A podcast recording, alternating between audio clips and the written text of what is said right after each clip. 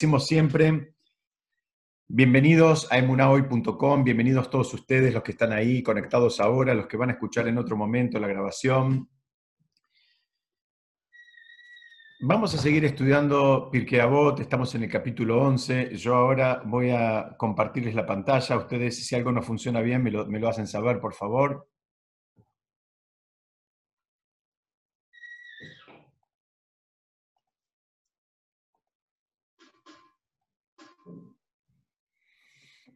Ahí estamos. Entonces, les decía que vamos a ver el capítulo 11. Y es una Mishnah que la vamos a leer primero en castellano, que dice así.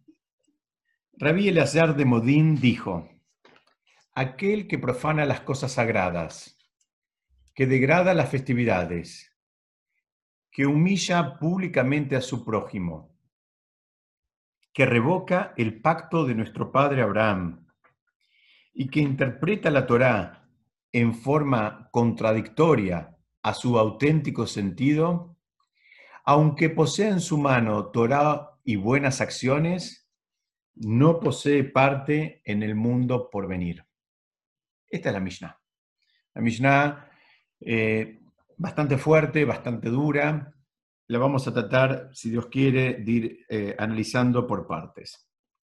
Para, mm, para empezar a entender, quiero comentarles que usé eh, dos grandes comentarios, uno el del Maral de Praga y uno el del Rebe de Lubavitch. Y los dos van bastante parecidos, van caminando en, la misma dirección. El Maral dice que estamos frente a, la, la está describiendo a una persona que en alguna medida está dispuesta a hacer todo lo que está vinculado con lo intelectual. Pero las cosas que involucran una acción, que involucran algún movimiento, una, como se suele decir, lo que involucra poner el cuerpo, a él ya le molesta y no lo quiere hacer. Entonces, por eso acá está hablando, digamos, de todas las cosas que él, eh, digamos, está, está dispuesto a hacer y cuáles no está dispuesto a hacer. A mí me hace, me hace acordar una frase de una amiga nuestra, eh, que con mucha sabiduría ella se, ella se declaraba como ortodoxa no observante. ¿Qué significa? Ella decía, yo comulgo con todo lo que dice ahí, digamos la Torá, con todo lo que pide, etcétera, etcétera, pero no lo hago. Me cuesta, me resulta difícil y demás, pero no digo que son pavadas, no digo que es una locura, no digo que es algo que está mal, sino que no, no lo hago. Entonces ya se, digamos, se describía a sí misma, como les dije, como ortodoxa no observante. En alguna medida, el, personaje que está describiendo esta Mishnah va por el mismo camino. Es lo opuesto a lo que vimos en la Mishnah, anterior, donde se acuerdan que habíamos visto todo lo que tenía que ver con la persona que se, que se concentraba en las cuestiones, eh, digamos, más del cuerpo, en los placeres mundanos. Ahora acá te está diciendo, mira, este profana las, cosas sagradas, las festividades, humilla al prójimo, no cuida el pacto de Abraham, interpreta la Torá en forma contradictoria.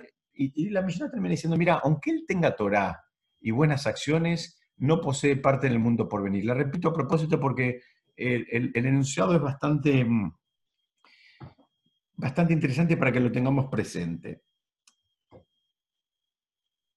El Rebe, el Rebe dice, mira, acá estamos frente a una persona que tiene un problema, que tiene un problema bastante serio. ¿Qué significa? Es una persona, fíjense al final, que dice que aunque tenga Torah en sus manos y buenas acciones, dice, ¿qué es lo que le falta entonces? ¿Cuál es el problema acá? El problema principal es que esta Torah que él tiene como estudiamos en otras oportunidades, la tiene en un plano intelectual. Es como que acumuló conocimiento. Pero como se suele decir, esta, Torah no hizo, no hizo carne en él, no se hizo parte de él, no, no, entró en, digamos, ese, eh, en esa piel de elefante que tenemos muchos de nosotros. Entonces es una cosa que quedó en el, en el, en el digamos, en el marco intelectual, eh, como si fuera otra disciplina. Y ya estudiamos que la Torah, no, la idea no es que sea como otra disciplina, no es como estudiar historia del arte o historia de la música. Entonces, esta persona sabe mucho, pero después tropieza con cuestiones básicas que ahora vamos a ir analizando. Y él, ¿cuál es el problema que tiene esta persona, según el Rebe? El Rebe, el Rebe Lubavitch dice, mira, acá el problema que tiene esta persona es que él no entiende, digamos, o, no reconoce la santidad en, eh, digamos, en el hombre y en cuestiones que tienen que ver con, cosas físicas, inclusive con animales. Ahora vamos a ir viéndolo. Entonces acá el, problema de la persona es que no reconoce la santidad que, tiene, que puede tener otra persona, entonces él no lo, no, lo termina valorando. Hay quienes dicen, aunque posea en sus manos Torah y buenas acciones, ¿qué significa? Como les decía, la tiene en la mano, pero todavía no entró, no entró en el cuerpo, lo tiene en la mano, ¿no? Así como alguien que, tiene, digamos, este, un bombón rico como para comerlo, lo tiene en la mano. Está bien, lo tienes en la mano, pero mientras no te lo comiste, no es parte tuyo. Eh, podemos usar la analogía también acá. Hay, hay un punto que podemos relacionar con esto, que cuando decimos el Shema Israel, en un momento decimos, que estén estas palabras sobre tu corazón. Hay algunos que preguntan, ¿por qué decís sobre el corazón? Decís dentro del corazón. ¿Por qué sobre el corazón? Así que ¿Qué significa que tiene que estar sobre el corazón? Dice, como que lo tenés que tener a flor de piel, lo tenés que tener cerca. Se puede estudiar de varias maneras, los, sabios lo estudian de varias maneras. Una es, mira, tal vez no entró todavía como debe entrar en tu corazón, pero tenerlo ahí cerquita, tenerlo a mano, y en algún momento puede ser que pase algo en tu vida y recibas una motivación, te contactes con alguien, en fin, algo la vida te termine presentando que te va a ayudar a hacerlo entrar. Pero vos tenés que hacer el trabajo de mantenerlo por lo menos sobre tu corazón. Por eso lo decimos así en el Shema Israel.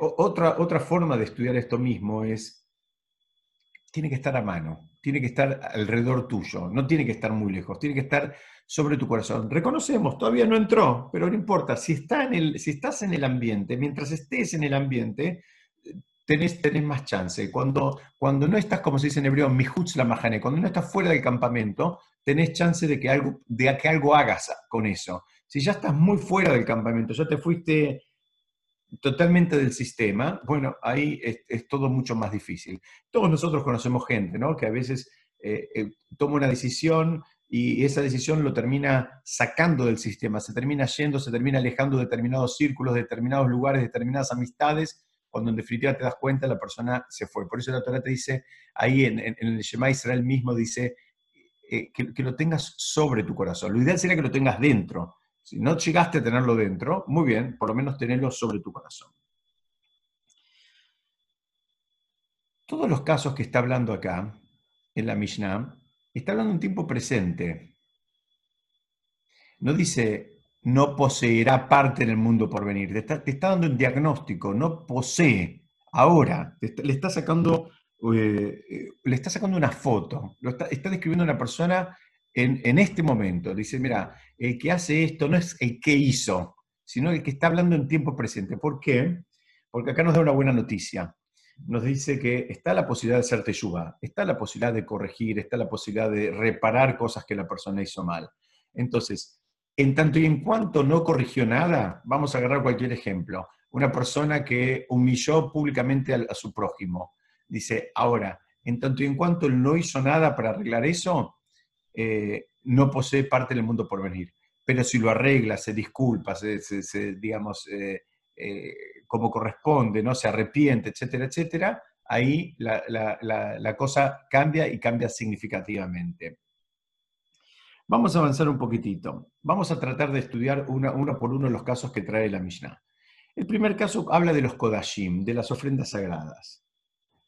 Dice, ¿qué pasa acá? Esta es una imagen que tiene que ver con, eh, el, servicio eh, que se hacía en el Beit HaMikdash y que se ofrendaban, estudiamos en otras oportunidades, había eh, distintos tipos de animales, había inclusive vegetales, había cosas del, reino, inclusive mineral, que también se ofrendaban.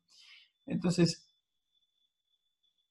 lo que están cuestionando es esta persona que, cuestiona todas estas ofrendas, ¿cuál es, ¿qué es lo que está cuestionando en definitiva?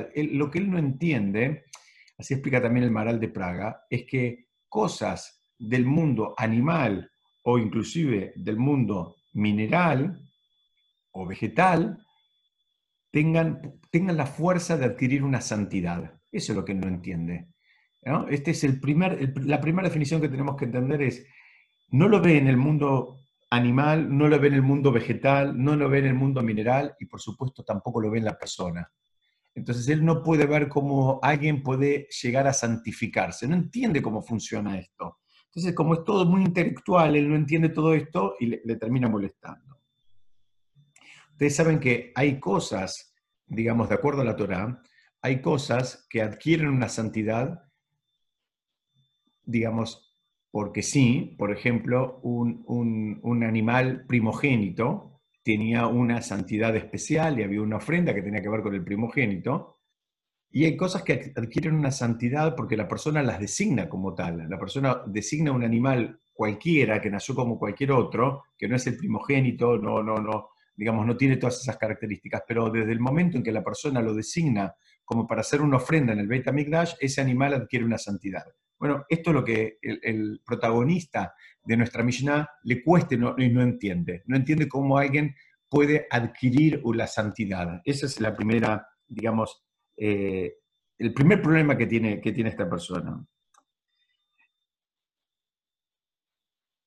Él lo que no le, cuesta está, está en conflicto con el mundo de la materia, con el reino de la materia. Entonces él no entiende cómo la materia puede terminar adquiriendo una santidad. Eso se puede extrapolar, ¿no? Esto también le molestaría todo lo que tenga que ver con eh, los espacios religiosos, el templo, cómo es que el templo tiene una santidad, ¿no? Porque mm, mm, él sigue con una cuestión intelectual.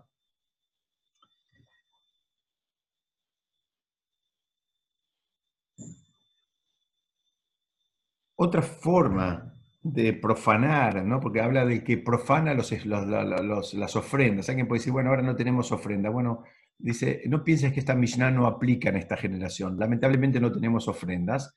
Dice, pero también una manera de, quedar encuadrado en el marco de esta Mishnah es aquella persona que usa a la Torá como para fines propios. Entonces la usa para engrandecerse, la usa para, para lo que se les ocurra, ¿no? La usa como en su propia agenda dice, bueno, en alguna medida entra en la misma definición de esta Mishnah. Él no entendió la, santidad de la Torah y la termina usando para comprar y vender. Entonces ahí está el problema. Esa persona eh, encajaría exactamente en esta Mishnah. Porque alguien podría decir simplemente, bueno, ¿para qué estamos hablando de todo esto si ahora no tenemos ofrendas? Si no tenemos ni animales, ni tenemos Betamikdash, o sea, no, no, no, no tenemos este esquema eh, y la posibilidad de hacerlo, lamentablemente. Dice, bueno, no pienses que solamente aplica a ese esquema de animales y beta y ofrendas, sino también eh, aplica a las personas que se conectan con la santidad, digamos, con, una agenda propia, con un interés propio, con, digamos, con, una motivación totalmente distinta a la, motivación elevada que deberían, que deberían tener. Entonces, ahí estamos entendiendo el conflicto de esta, de esta persona con todo lo que tenga que ver con lo sagrado, eh, digamos, que, con, que empezó a enunciar la Mishnah. Vamos a avanzar un poquitito más y vamos a, a ver cuál es la segunda parte, que dice, no reconoce a las festividades. Esta persona tiene un problema, profana las festividades. ¿Cuál es el problema por el, por el cual profana las festividades? ¿Qué, qué, qué, es lo que le molesta? Entonces dice, bueno, mira, las festividades también son eh, digamos, celebradas con el cuerpo. Eh, hacemos tefilot, hacemos sonar el shofar, nos comemos el azúcar, dormimos el azúcar, hacemos el ser de pesas. Es, decir, el cuerpo participa y participa mucho. La mayoría de estas, salvo Kippur, tenemos, eh, digamos, al cuerpo participando, inclusive es mitzvah, la comida, la bebida, las verajot, en fin, el cuerpo participa mucho. Dice, acá él le molesta entender la santidad en relación al, tiempo. ¿No? ¿Por qué? Porque las, festividades, el calendario depende del hombre. ¿Por qué? Porque ustedes saben, lo estudiamos en otras oportunidades, pero ahora que estamos viendo este tema lo, refrescamos el concepto. El calendario se terminaba fijando por, eh, digamos, testigos oculares de que vieron la luna nueva. Entonces era en definitiva el hombre el que asignaba una santidad a ese, a ese, a ese tiempo. ¿Por qué? Porque si yo designo que hoy es el primer día del mes, Kippur es el día décimo, entonces yo decidí en alguna medida, entre comillas, que Kippur es dentro de 10 días. Que distinto hubiese sido que si yo, eh, digamos, eh, hubiese decidido que Kippur, en lugar de que Rosh, es el principio del mes, en lugar de, haber decidido que sea hoy, digo que, va a ser mañana o que fue ayer. Entonces tengo esa potestad de terminar eh, accionando en el calendario. Y a partir que tengo esa potestad, digamos, y lo santifico el tiempo. Entonces a esta persona ya le molesta todo, le molesta cómo es que alguien puede terminar teniendo esa, esa fuerza y cómo el tiempo, ¿no? Siempre estudiamos que las fiestas no recordamos algo que pasó en el pasado, sino que la misma energía que hubo en un tiempo se vuelve a recrear y está de vuelta presente. Y a él le molesta todo esto, le molesta este concepto, digamos, en, en relación al tiempo y a cómo el tiempo se puede recrear y cómo el tiempo puede volver a adquirir una santidad. Es decir, la misma, la misma energía que hubo en, en original, en el momento de la salida de Egipto, esa energía de liberación está presente cada uno de los años. Y nosotros tratamos de saber cuáles son las energías que hay en el calendario nuestro y subirnos a ellas y usarlas en nuestra vida y organizar nuestra vida en función a esas energías. Esa es la idea. La idea es que cuando decimos que el judío va hacia el calendario, eh, tiene que ver con cómo el judío organiza su, vida por completo. Entonces, si, si cada determinada fiesta no me voy de vacaciones, no me voy de viaje, no, no organizo esto, no organizo lo... O sea, todo, todo está, en, cada casa judía van a haber un, calendario pegado en, la cocina o en el comedor diario o en algún lugar, porque todo gira un poco en torno al, calendario de las festividades. Bueno, a esta persona eh, le molesta, le molesta todo esto. Inclusive encontré un comentario todavía mucho más sutil. Dice, mira, puede ser que hasta estás frente a una persona que respeta las festividades, pero ustedes saben que hay festividades, por ejemplo, como Sukkot o Pesach, que tienen los días del medio, ¿no? Que tenemos, los dos primeros días son Yom Tov, eh, al menos acá fuera de, Israel, y los últimos dos días son también Yom Tov. pero los días del medio se llaman, en hebreo se llaman Hol eh, que, es muy lindo, hay una explicación, una vez me la dijo mi hermano, dice que se llama Hol es como, es una, es una contradicción, porque eh, por un lado es como que está diciendo que es un día eh, sagrado y por otro lado dice que es un día profano, entonces, ¿en qué quedamos? ¿Es, esto o es lo otro? Entonces, hay, hay comentaristas que dicen, no, como que es un día que no es del todo, digamos, como un día común de semana, y no es del todo como un día sagrado. Inclusive, saben que hay a la Hot, se acostumbra a, esos días del medio a vestirse también como si fuera un día de fiesta y hacer comidas más o menos importantes, hay que comer pan por lo menos eh, una, una, de las comidas del día, en fin, son días que tienen también su, santidad y tiene su importancia. Les decía que eh, mi hermano me, había, dicho un, un, comentario de por qué se llama con estos dos nombres, dice, ¿sabes por qué se llama así? Porque está en, la propia persona la fuerza de hacerlo un día sagrado o hacerlo un día profano. Es como que la alajá te lo deja, la ley judía te lo deja, digamos, en un estado que vos podés terminar de definir. ¿Qué vas a hacer con ese día? ¿Lo vas a hacer un día común o lo vas a hacer un día festivo? Vos elegís acá. No, no es, digamos, mandatorio que sea eh, un día festivo. Está, eh, digamos, la, la potestad está abierta para que cada persona lo decida. Entonces hay quienes entienden que esta Mishnah, inclusive podrías entenderla aquella persona que aún respetando las fiestas, no termina de valorar las fiestas, no termina de valorar esta posibilidad, esta, esta libertad que tenemos, entonces los días del medio los termina haciendo como días este, eh, comunes.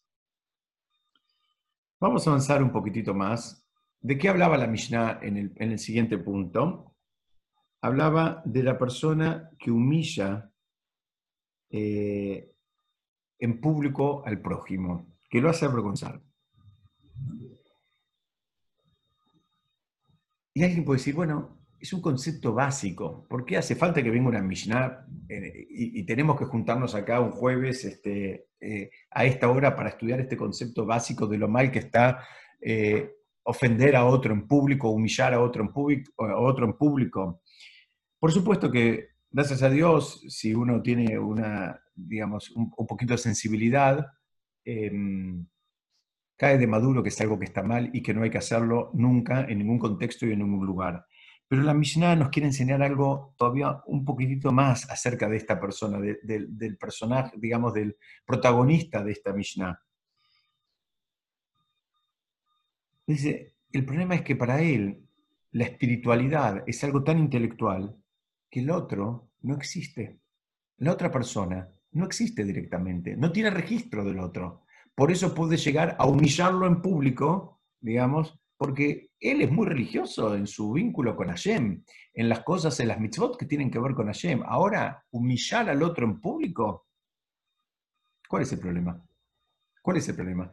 Digamos, él no entiende, digamos, no reconoce la chispa de divinidad que hay en el prójimo también. Entonces, como no entiende la chispa de divinidad, de divinidad que hay en el prójimo, no tiene ningún problema digamos, no tiene ningún problema en faltarle respeto, humillarlo, hacer, hacer lo que sea. Y yo creo que si le pregunto a ustedes, este, la, mayoría vamos a coincidir en que Baruch Hashem nosotros nunca humillamos a otro en público, nunca, es, algo que estamos estudiando, digamos, un caso de, laboratorio porque nunca lo vimos. La realidad de las cosas es que esto pasa mucho más eh, frecuentemente de lo que nos imaginamos. Nos guste o no nos guste, eh, tropezamos con esto. Hay veces en un contexto de chistes, a veces haciendo bromas. Lo que para unos eh, puede ser divertido, hay otro que puede estar pasándola mal y puede estar sufriendo. Esa también es una manera de humillar al otro. Dice, no, pero era un chiste, no quería. Bueno, ya está, tenés que tener un poquito más de sensibilidad y estar atento a que el chiste sea un chiste para todos y nos divirtamos todos, ¿no? Que algunos se están divirtiendo y los otros están sufriendo y, la están pasando mal. Otra, otra manera que a veces pasa esto eh, puede pasar esto, digamos, sin, sin este título, sin este contexto, pero puede pasarlo también inclusive en relaciones comerciales. En relaciones comerciales, la, la, forma en que, en que, uno actúa, la forma en que uno honra sus compromisos, a veces termina, o no, o, la forma en que no los honra, termina eh, humillando al otro en público, lo, está, lo termina haciendo pasar un mal momento al otro. Y esa es un poquito también la idea de esta Mishnah que te dice, tened cuidado, porque acá es un contexto donde también hay espiritualidad. No pienses que la espiritualidad es adentro de un libro o adentro del templo. No pienses que es cuando estás con el talet y el tefilín y todo el, eh, digamos, el equipo. Hay espiritualidad también cuando te conectas con el prójimo. Por eso acá el problema que él tiene es con las relaciones interpersonales. Él no encuentra, no ve la santidad que hay en el otro. Y el otro, ¿sabes qué? Tiene la misma chispa de divinidad que tenés vos no pienses que la tuya es más brillante, no pienses que, como se dice habitualmente, que tu sangre es más azul que la del otro. Entonces todos tenemos esa chispa de divinidad, tenés que honrarla, la tuya, la del otro, la del que no conoces y la del que conoces hace muchos años. En hay un tratado en el Talmud, el tratado en Baba Metzia, en la página 58b, dice que cuando se avergüenza a una persona, lo primero primero se pone rojo y después se pone blanco. Y ahí trae varias explicaciones. Dice que al avergonzarse se debilita el corazón, entonces toda la sangre va hacia él, por eso la persona termina quedando pálida. ¿Qué, significa? Ustedes saben que la Gemara, miren qué interesante esto, al menos para mí, la Gemara compara a la persona que hace esto, que avergüenza a otro en público, lo compara con aquel que hace derramamiento de sangre, con aquel que mata gente. Y vos podés decir, pero escúchame, acá, acá no maté a nadie. Y, la expresión es derramamiento de sangre porque dicen, el Talmud dice, ¿sabes qué? Provocaste que la sangre se mueva. Y eso es equivalente a un derramamiento de sangre. porque Primero se puso colorado, se fue toda la sangre a la cara. Después le produce un dolor en el corazón, toda la sangre va al corazón y se pone pálido ese movimiento de sangre, el Talmud lo equipara a una persona que está matando al otro. Estás provocando ese movimiento de sangre, en alguna medida es equivalente a matarlo.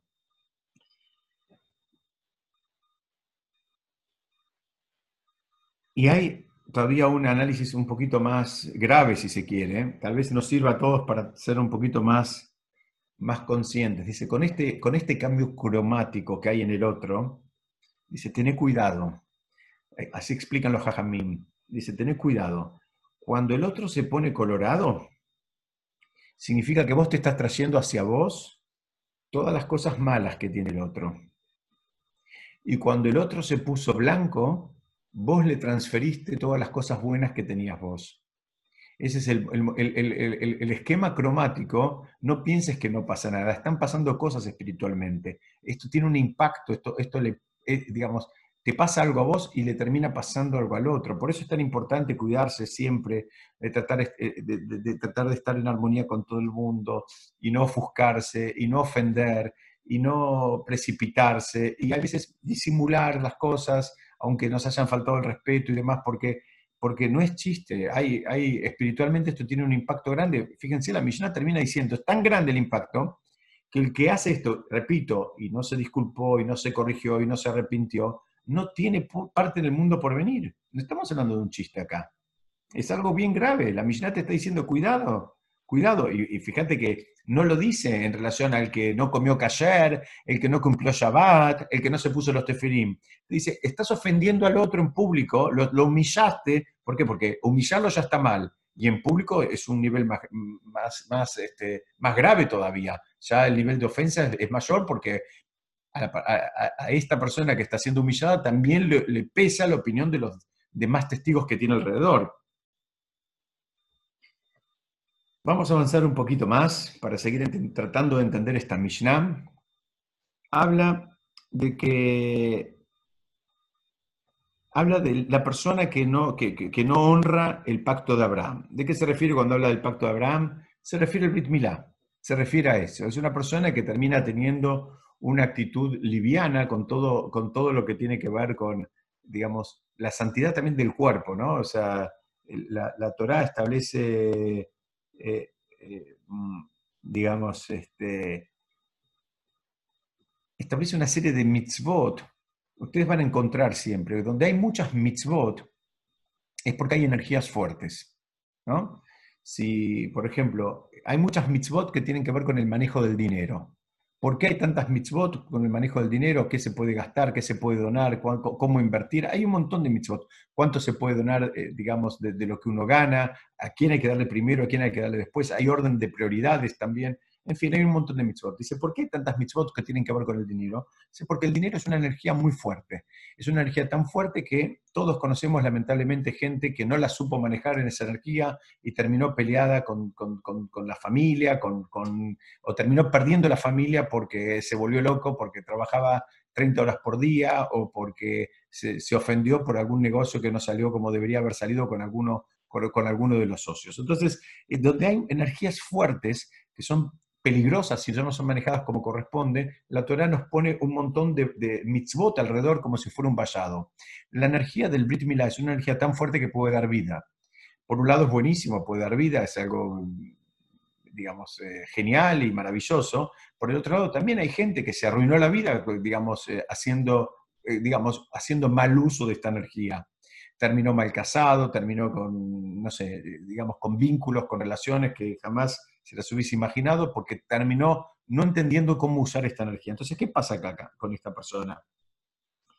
Esta persona no cree que Hashem va a ser, digamos, no cree en la santidad de, todo esto. No cree en la santidad del cuerpo, no cree en la santidad de la persona y menos le parece más ridículo que ayer va a ser un pacto con esta parte del cuerpo.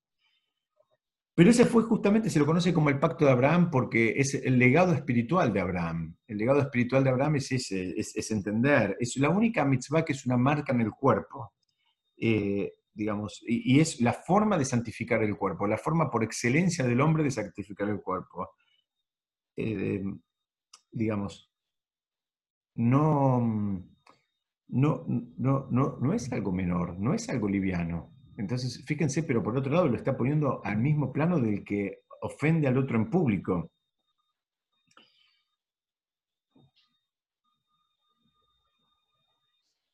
Entonces, a esta persona le cuesta entender, vamos, digamos, sumando una idea más, le cuesta entender la posibilidad de que el cuerpo se vuelva sagrado, de que el cuerpo tiene una santidad, el propio y el ajeno.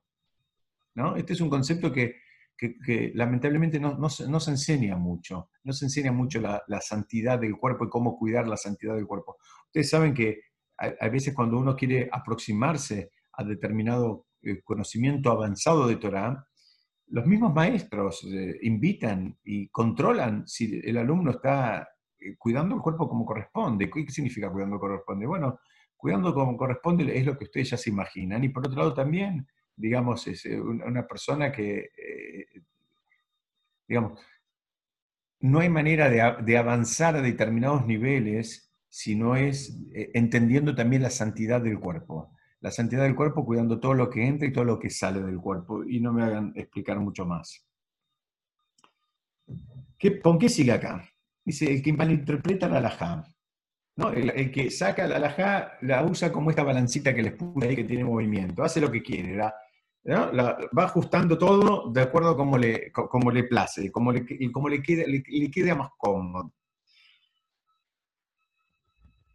¿Qué hace esta persona? Esta persona confronta, digamos, lo que, lo que debería hacer, lo confronta con lo que tiene ganas, con lo que le cuesta, con lo que no le cuesta. Y a partir de ahí, digamos, va, haciendo sus ajustes. Es decir, no hay una vara, no hay una, un, eh, ¿cómo decir? Un, digamos, algo fijo, sino que lo voy, lo voy calibrando y bueno, si esto me cuesta mucho, más cómodo, hace falta saber un poco de. Sabe tenga en su mano Torah, puede otra cosa, porque dice, el libro que nosotros que nos.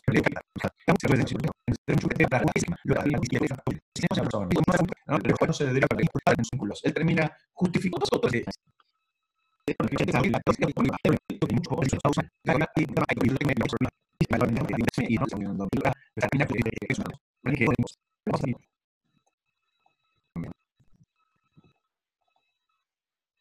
Ahí está.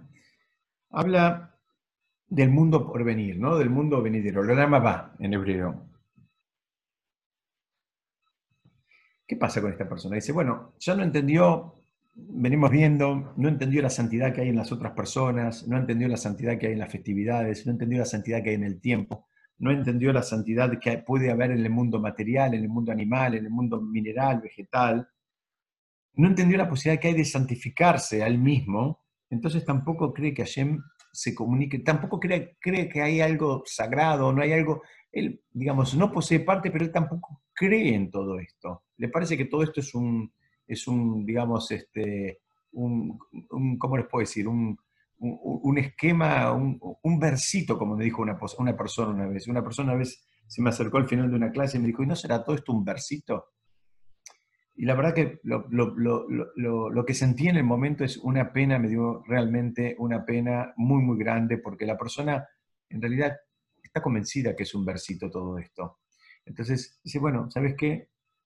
Vos crees que es un versito, lo más probable es que para vos termine siendo un versito, termine siendo algo que, para vos no existió, ni existe, ni existirá.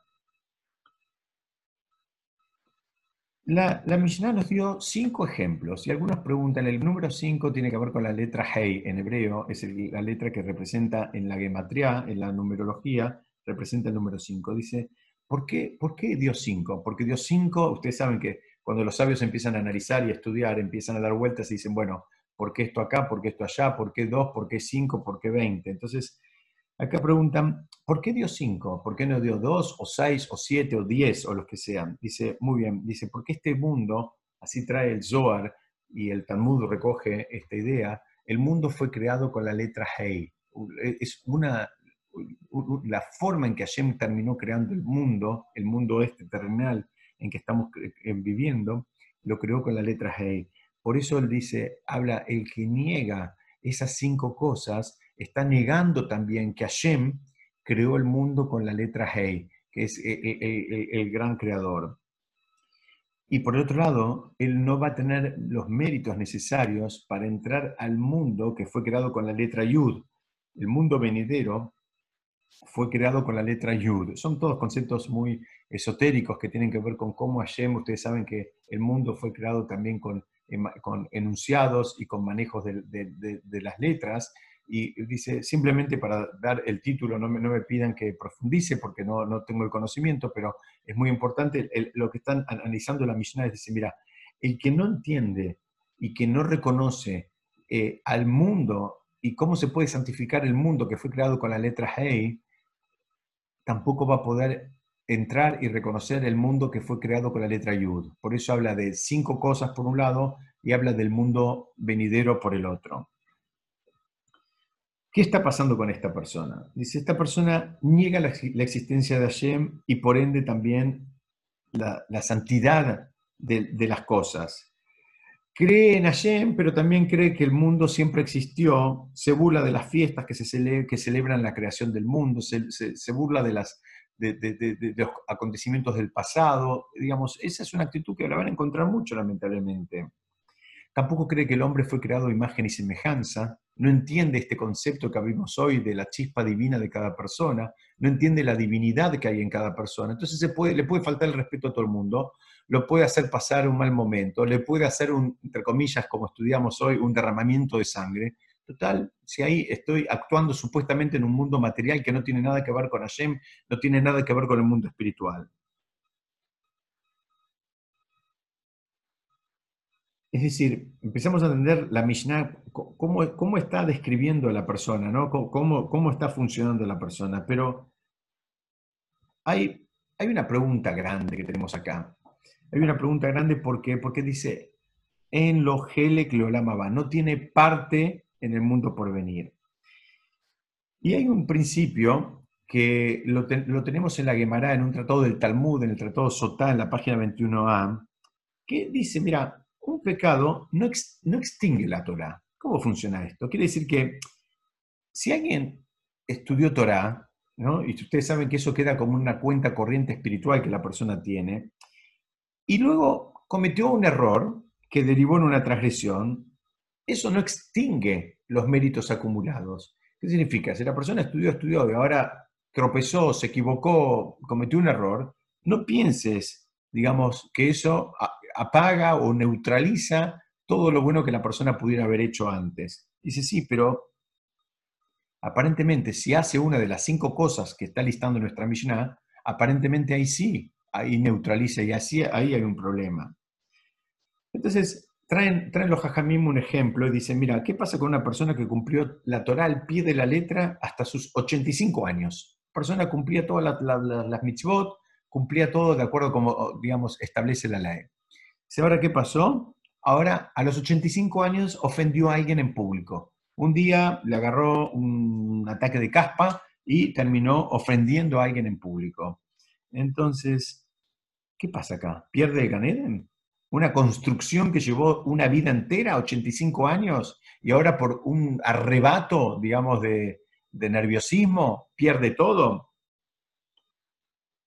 Para explicar esto, nos vamos a basar en un comentario que hace el Rab Tversky, que a su vez él aporta un comentario que hace su propio hermano, que dice que todo es una cuestión de actitud.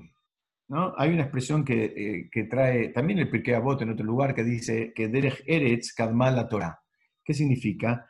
Que eh, la decencia o el respeto eh, es un prerequisito para la Torah. ¿No? Como que habla de la, actitud que hay que tener como para moverse en el, mundo de Torah, como ¿Qué es lo que hace falta? ¿Cuál es la materia prima que hace falta como para, digamos, moverse un poquitito en este, en este contexto? Dice, bueno, mira, todo lo que tiene que ver con la, Torah requiere de, una cuota, de una dosis muy grande de honestidad.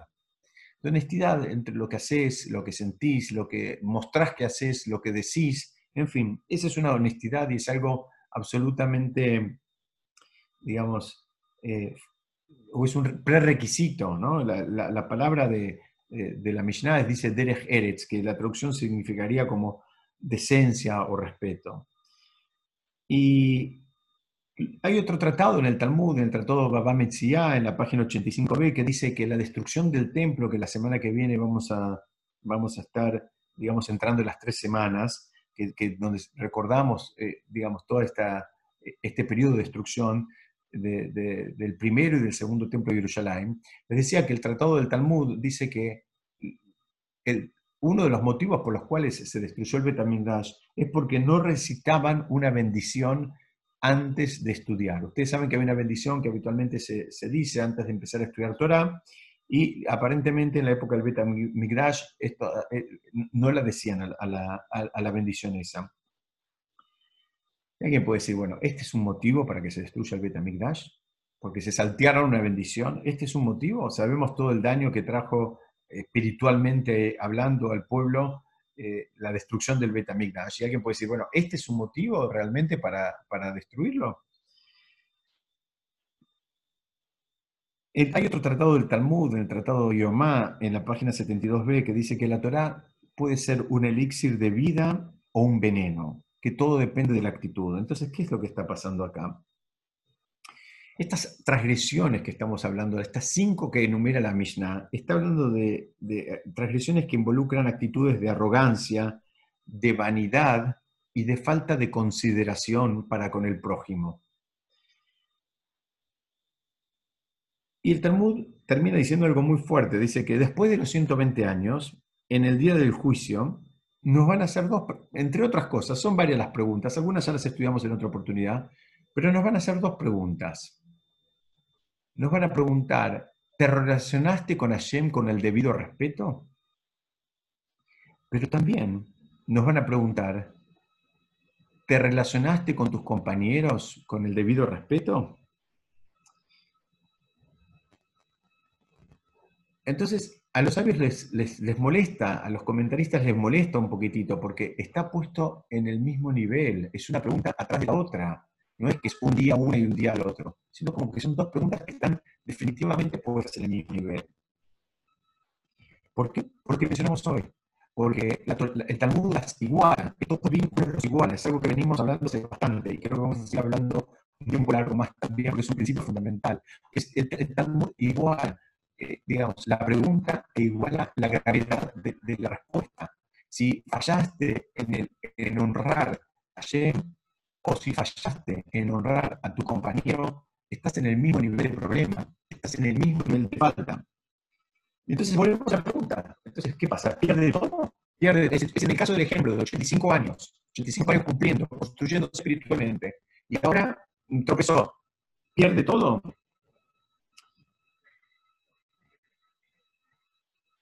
Para explicar esto, me voy a apoyar en, la historia de Iov. Yo no la voy a contar toda, pero voy a decir una idea. Iov fue una persona que sufrió mucho, pero dice, eh, eh, digamos, el Tanaj lo describe como una persona que era un sadrik, una persona así muy meticulosa en el cumplimiento de la Torah.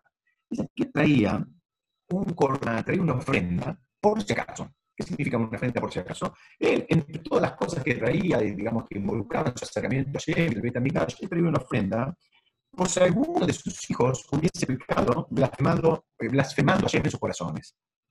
Y, lo traía semanalmente. Entonces él, digamos, vamos a decirlo de una manera, por si acaso él quería estar cubierto. Entonces traía un corbán, traía una ofrenda, para, por si alguno de los hijos hubiese tropezado y, blasfemado a, eh, digamos, a mismo. La pregunta que hay es una pregunta gigante, digamos, ¿a quién se le ocurre? ¿A quién se le ocurre hacer esto, no? Em, porque sus hijos en definitiva eran buenas personas, tuvieron una, vida digna. Digamos, ¿quién puede llegar a blasfemar a Shem? Solo una persona que Dios no permita, está puesta en una presión muy grande, está, digamos, eh, con, grandes este, desafíos por parte de la vida. Y bueno, puede llegar a, Dios no permita, como les decía, a, terminar maldiciendo a Shem. Pero en realidad nadie llega a esas situaciones. Entonces, que un padre traiga una ofrenda todas las semanas por si alguno de sus hijos hubiese blasfemado, es una cosa que, no entra en la cabeza. explica acá el Raptuersky y dice, ¿sabes qué pasó con esta persona? Buscaba ser perfecto, pero buscaba esa perfección fría, esa perfección, eh, digamos, meticulosa, calculadora, como una computadora. Entonces, él buscaba estar cubierto, buscaba, pero se había perdido todo tipo de espontaneidad, se había perdido ya también el sentido común. Entonces vieron como aquel que saca seguros por todas cosas y quería estar cubierto por acá y cubierto por allá y cubierto por algún riesgo posible eventual que pudiera llegar a surgir. Bueno, dicen, mira, este tipo de mitzvot no ayudan, no ayudan a proteger a la persona. No, digamos, y de eso está hablando la Mishnah.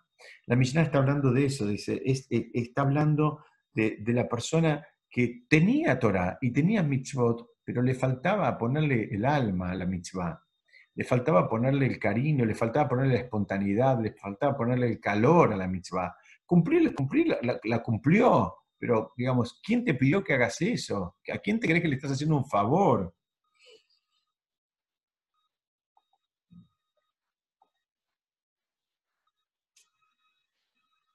Me gustó esta imagen porque lo que los jajamí me están tratando de enseñar es que es posible saber mucha Torah y es posible cumplir muchas mitzvot y seguir, estar, seguir estando separado de Hashem, seguir estando distante de Hashem, así como, como esta imagen está en, digamos, está en pedazos. Dice, ¿sabes qué? La vida espiritual de una persona que vos crees que está haciendo un montón, que vos crees que está construyendo un montón, puede ser que esté cumpliendo un montón, pero todavía no despegó, todavía sigue, está, está en el mundo de Torah y está en el mundo de, de mitzvot y cumple y hace y es meticuloso y, es obsesivo y demás, y todavía, ¿sabes qué? Todavía no consiguió unir estas dos partes del rompecabezas. Está absolutamente separado de, de, de ambas cosas. Está separado de Hashem y está separado del prójimo, aunque tenga Torah Mitzvot. Y eso es lo que la Torah, la que la Mishnah esta nos viene a enseñar. Se tiene cuidado, tenés cuidado, ¿se acuerdan que estudiamos ya cómo es que, cuál es la idea de este libro? La idea de este libro, es, entre otras cosas, es ver cómo se construye una persona espiritualmente elevada, cómo se construye una persona espiritualmente sana. Y lo que te está diciendo acá, los jajamín, te están diciendo, mira, ten cuidado, porque puede ser que aún con Torah o mitzvot, la persona no tiene parte en el mundo por venir. No, no la tiene porque todavía no consiguió unir las, las piezas que era el desafío unirlas. el desafío era tener Torah o mitzvot uniendo al prójimo y uniendo a Shem, no separándote del prójimo y separándote de Hashem. Ese es el, el, problema. Eh, esta persona, ustedes fíjense, que esta Mishnah no dice eh, que pierde el Olamabá. Es muy interesante esto. No dice que pierde el Olamabá, dice no tiene Olamabá. ¿Saben por qué? Porque nunca lo tuvo el Olamabá. Porque todo lo que él hizo, por más que haya sido mucho, le dedicó muchas horas y tenga información y tenga conocimiento y haya cumplido mitzvot, ¿sabes qué? No entendió nada. Entonces, no es que él no perdió algo que en algún momento tuvo. La, la, la Mishnah habla en presente por dos motivos. Uno, para que te quede claro que nunca lo tuvo. Dice, no posee, no dice poseyó y ahora no lo tiene más. Nunca lo tuvo esta persona, porque empezó de entrada con una aproximación incorrecta hacia la Torá. Y por el otro lado, habla en presente, porque dice, bueno, te da un manto de esperanza y te dice, fíjate, puede ser que ahora no lo tiene, pero puede ser que mañana sí lo tenga, porque ahora que sabe más y, se, y desarrolla la sensibilidad, ahora le importa más y ahora se corrige y ahora, digamos, sabemos este, esta buena noticia que tenemos en el pueblo de Israel, que es la teshuvah, la posibilidad de hacer teshuvah. Entonces ahora él, bueno, puede ir corrigiendo cosas, puede ir ajustando tuercas, puede ir mejorando cosas. Eso es lo que está diciendo la, Mishnah. Entonces, eh, vamos a, yo los invito a que me ayuden, que la leamos una vez más y la vamos a entender.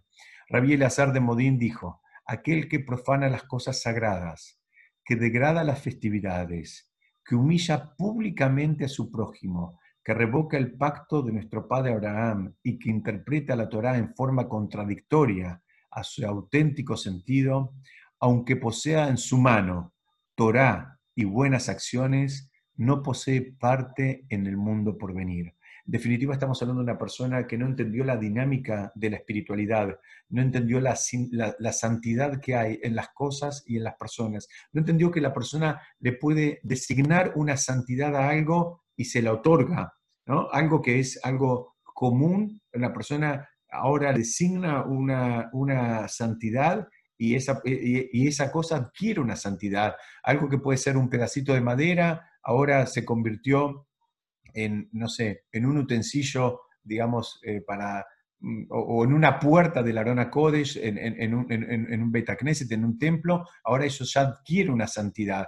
Entonces, eso es lo que él no entendió. Él no entendió la, la, la, santidad que había en el prójimo, y él no entendió que la del prójimo es igual que la de él, que él, él siempre pensó que la de él era, él tenía santidad, el otro no tenía nada. Él no entendió, digamos, que, que Hashem eh, también nos pide que santifiquemos el cuerpo, que con el cuerpo no podemos hacer lo que queremos. No, no, no, no es la vida loca. El cuerpo también tiene una santidad y hay que cuidarla. Inclusive es un prerequisito también como para acceder a conocimientos profundos de Torah, el cuidado y de la santidad del cuerpo. Él no entendió, digamos, que están al mismo nivel el honrar a Shem que el honrar a las demás personas, así como trae el Talmud, que son esas preguntas seguidas que nos van a hacer eh, después de 120 años. Nos van a preguntar si nos vinculamos de una forma respetuosa con Hashem y nos van a preguntar lo mismo en relación al prójimo. Y él no entendió que en realidad, lamentablemente, que por más que tenía Torah, eso se llama Torah, pero algunos lo van a llamar, digamos, es como la, diferencia entre, entre datos e información.